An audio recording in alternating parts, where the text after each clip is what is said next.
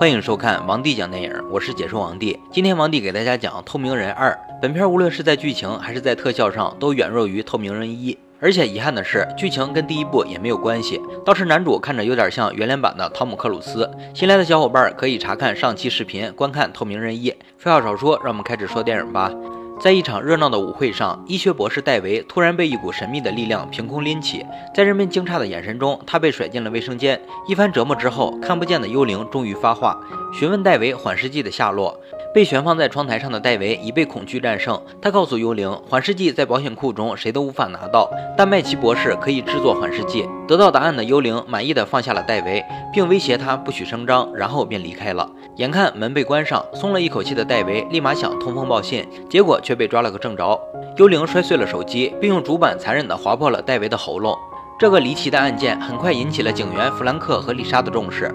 就在两人好奇沾染了血污的疑犯是怎么不被人发现而逃走时，威廉博士带着国防部的人闯了进来。他要求接手这件谋杀案，并委派弗兰克和丽莎前去保护戴维的前同事麦奇博士。麦奇是一个仅有二十三岁的高智商生物专家，年纪轻轻就拥有八个学位。丽莎守在麦奇家门口，弗兰克则在车中观察，似乎一切都很正常。但在对面正忙着拍摄小视频的年轻情侣的房间内，幽灵却再次出现。他拨开百叶窗，注视着麦奇房屋的周围。不久之后，意外就发生了。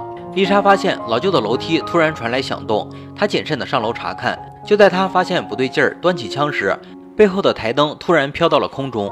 然后重重砸向了丽莎的脑袋，而坐在车里的弗兰克也发现异常，赶紧向屋内跑去，但为时已晚，丽莎还是没能活下来。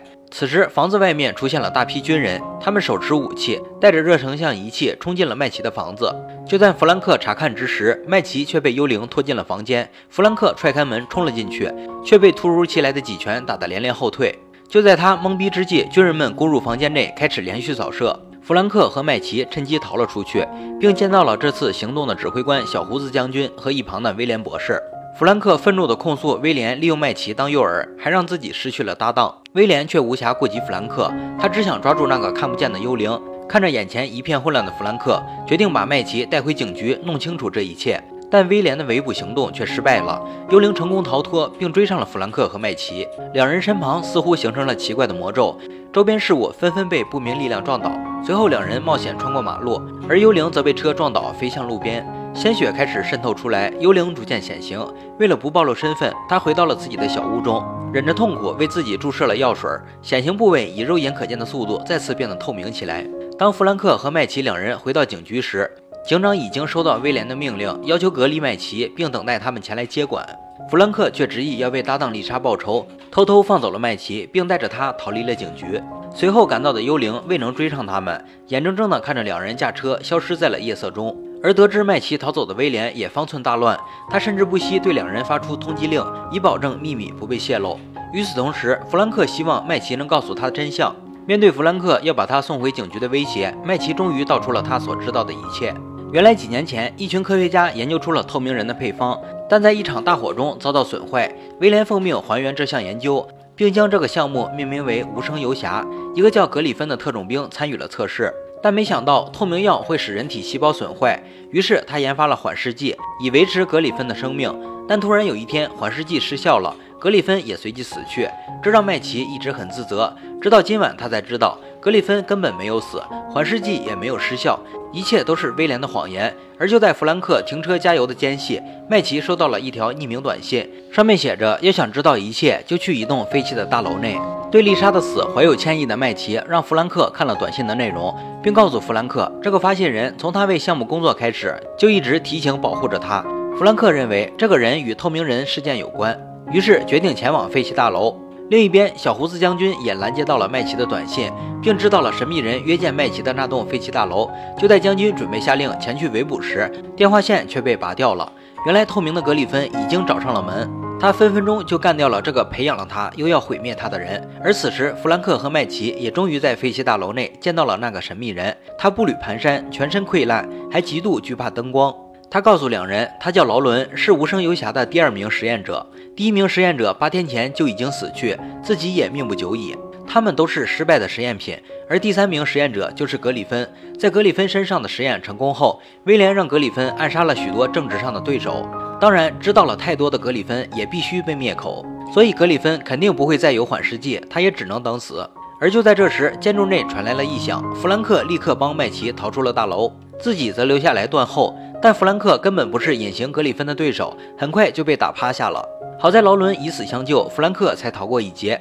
随后，弗兰克找到麦奇，并带着他一起离开，而麦奇则决定去报社揭发这一切。但此时，麦奇却接到了妹妹麦蒙打来的电话，原来麦蒙已经被格里芬绑架。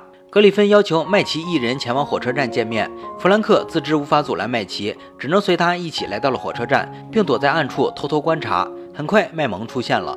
正当麦奇安慰着惊魂未定的妹妹时，格里芬突然出现，将麦奇拉进了旁边的女装店内，然后要求麦奇脱掉衣服，准备为麦奇注射隐形药水。此时，弗兰克也追进店内。格里芬见状，顾不上注射，打倒弗兰克后，抓起麦奇，快步离开。而巡警也发现了被通缉的弗兰克。他们举枪要求弗兰克投降，走投无路的弗兰克只能逃回了女装店内，然后捡起了格里芬落下的注射器，给自己注射了隐形药水。而此时，威廉正气急败坏地寻找格里芬，却不想被弗兰克制服。威廉吃惊的连连后退，结果被自己给蠢死了。另一边，麦奇在格里芬的胁迫下，已经为他制作好了缓释剂，但多疑的格里芬却让麦奇自己先注射了一点儿。然后才让麦奇将缓释剂注射进他的体内。在一切都完事后，格里芬准备杀人灭口。他一路追随着麦奇来到走廊，而这时弗兰克及时出现。他趁格里芬没有防备，把他扔下了楼。但命硬的格里芬却没有死，他脱下了衣服，也变为透明，并成功偷袭了弗兰克。但摔不过三秒，格里芬的身体已经开始慢慢显形。原来麦奇刚才调制的缓释剂其实是灭鼠药。得知真相的格里芬愤怒地拿起铁铲，想要拍死麦奇，却被苏醒的弗兰克一把抓住，打倒在地。弗兰克没有手软，他直接用铁铲插死了格里芬，然后救起了已经昏迷的麦奇。最后，麦奇在医院里醒来。虽然他还没有弗兰克的消息，但他知道弗兰克肯定会来找他，而他也会帮助弗兰克克制住自己的欲望，继续在这个世界上生存下去。